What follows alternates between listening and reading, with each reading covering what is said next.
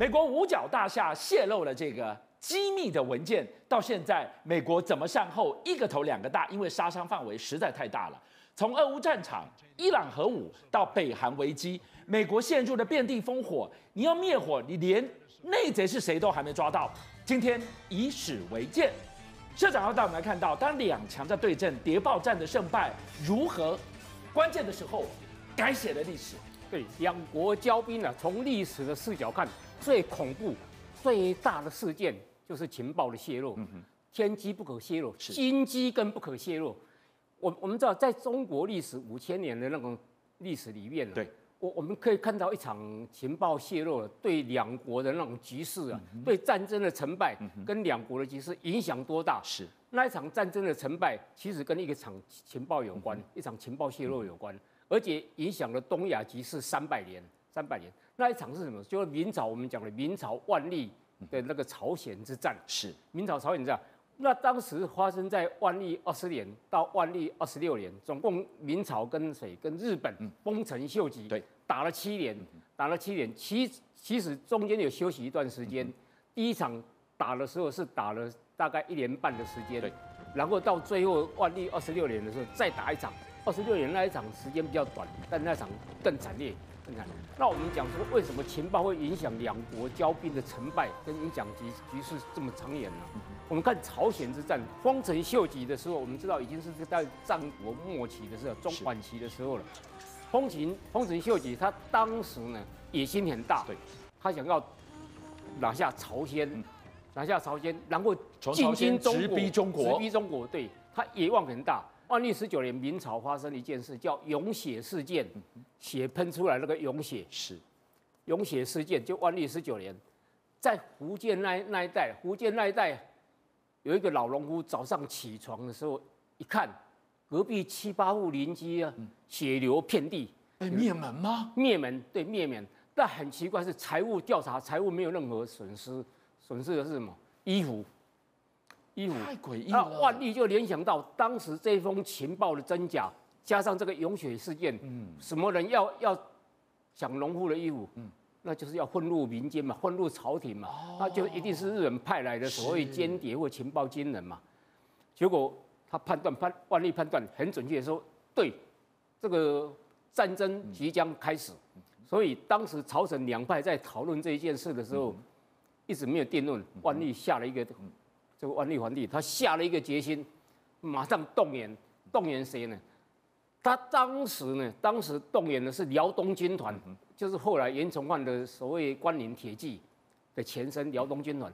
辽东军团军团的总指挥杨镐，杨镐带领了五万大军直奔平壤，直奔当时的那个那个汉城，直奔汉城。那我们知道，当时丰臣秀吉除了确定要取道朝鲜攻打中国以外啊，你情报如只有这样不够，这样只是动机而已嘛。对，他有这样的动机呢。对，万历皇帝下令，下令把明朝最好的一个情报员呢调去日本，就有这一位叫大名的民社指挥手。说指挥使民社就是一个很高阶的，他是南京的一个指最高的一个指挥官。是，南京省的最高指挥官。这个他是一个锦衣卫，锦衣卫我们经常讲到锦衣卫都都觉得。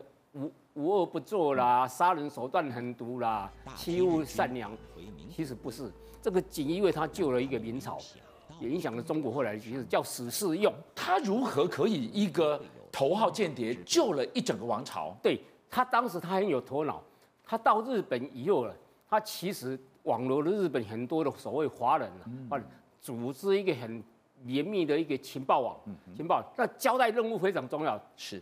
这些人分配分配什么呢？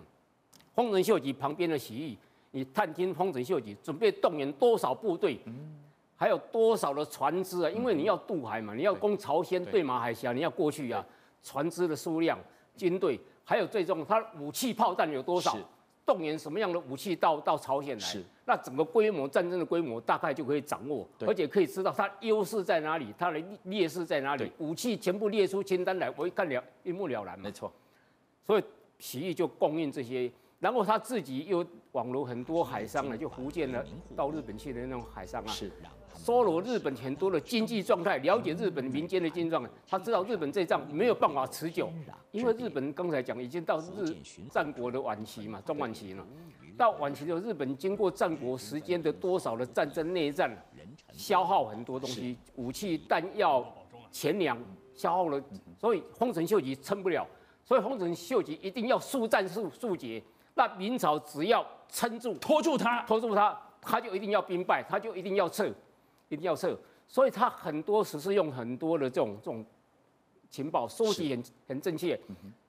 他写的整本书，哎，对，是叫叫日本人人家叫他日本通嘛，把日本所有的东西啊全部送回中国，写了一本书。这本书叫情报情报专业书，所以朝鲜人要看，韩国人要看。中国人也要看，你要打这些仗战，你必须了解你所有的将军必须要了解这样的什么态势，哦，两仗就打起来。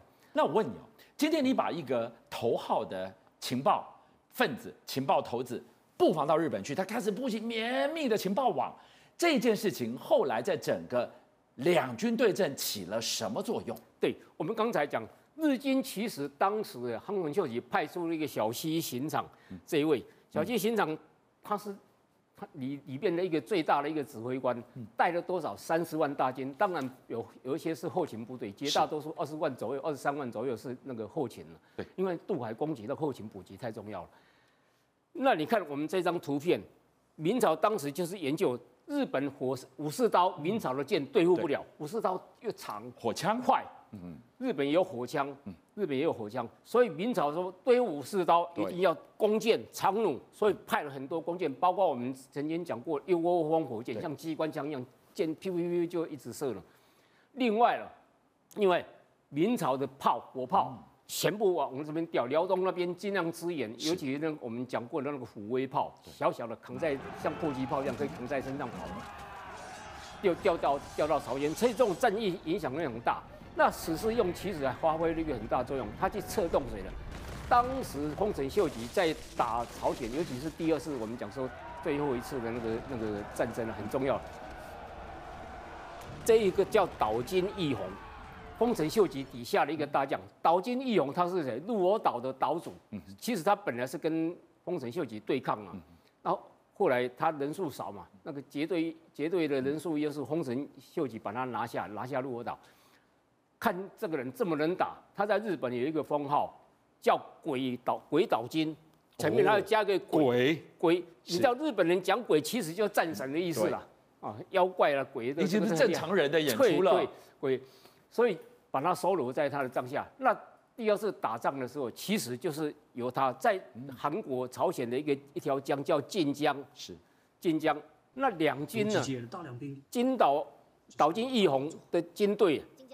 当时是由一个郭国安主帅带领在朝鲜的晋江布阵，两军对峙，布阵布了八个八大营寨，他们叫一字长蛇阵，蛇头最重要谁？就是这个郭国安，其实是华人，他还是华人，被那个岛津义弘收了收了在帐下了，当蛇头主帅，而且粮仓也放放在这边，对，而民军呢有董一言。主主公在这边，对，但董一言伤脑筋是这场仗到底什么时候发动？是他打过来，还是我们打过去？把握度多少？情报还没有掌握到一个可靠的地步。对，那就刚才讲的那个指挥指挥使锦衣卫史世用，他去动员的去找到谁？找到这个岛津义弘底下，也是有一个家臣，也有一个家臣叫许夷厚。许夷厚，这个洗衣后当时就跟他讲说，你可以去找这个郭国安，这个这个统帅，他其实是一心想报效报效国家呢，他的民族意识很强烈，你可以叫他策反，你他，他们都是中国人，对，你可以策反这个人。结果这个人真的，当时两军对峙的时候，有一天晚上，突然间呢，突然间他的营寨里面走出一个女人，走谁呀、啊？朝鲜人，是韩国人，朝鲜人。那他还留一个纸条给哨兵，哨兵检查的时候说主帅留的纸条，说这个妇人很可怜，让他回去吧，不要斩杀他。结果这个妇人就回隔江回到这个韩国以后，找找到这个董一言，就这个这个明朝的明朝的主帅，对，董一言把一条纸条给他，这个纸条写了几个字：“知无信者，令公之后。”你就是他好像猜谜一样。这中国文化它很很厉害，是你外国人你看看不懂，你看得懂文字，你也不晓得什么意思。那你这个文化底蕴要很深。那知无我的信，知无信，令公之后，令公是郭子仪啊，唐朝郭令公嘛，哦，姓郭，姓郭，啊，姓郭。埋儿之父，再强调一次，中国二十四孝里面那个那个故事啊，有一个埋儿把把因为饥荒嘛，所以把儿子杀了，去去喂养他的老母。喂养老母，这个叫郭记，两个都姓郭。两个郭，好，好，姓郭没有错。知无开始讲名字，知无名者有祸之口，有祸之口是什么？国嘛，国家的国嘛，哦、一个口。郭国里面对，是郭国出来了。无才之案，案这个字旁边无才，没有提手旁。郭国安，郭国安，哦、对，确定这这个东西是郭国安传出来了。好，那就里面约定。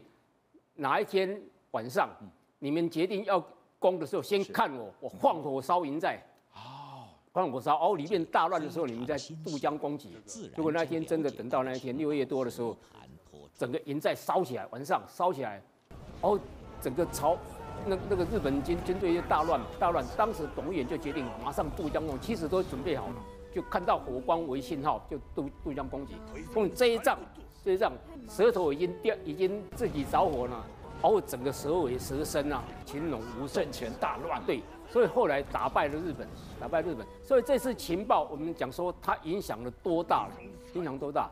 朝鲜因为丰臣秀吉这一仗打败，而且他自己后来也死，他当当年死掉，死掉的时候，日本撤军，撤军，再隔两年，这是一五九八嘛，一五九八，万历二十六，一五九八年。一六零年发生日本所谓的统一之战，关原大战。关原大战当时德川家康啊是东军，然后另外石田三成就是丰臣秀吉里面最为最大的一个大将，石田三成是西军，东西军对打对打。那为什么西军会打败？其实一个很重要的原因就是当时他们在发动朝鲜战争的时候，丰臣秀吉的一些大将精锐啊、炮弹什么用光了。所以两年以后，德川家康才可以统一日本。那另外影响东亚局势三百年是明朝，明朝因为打这一仗也是一样财库空虚，所以后来万历之后没多少年，八旗八旗兵兴起，清朝拿下了明朝，所以拿清朝又统治两百六十八年嘛。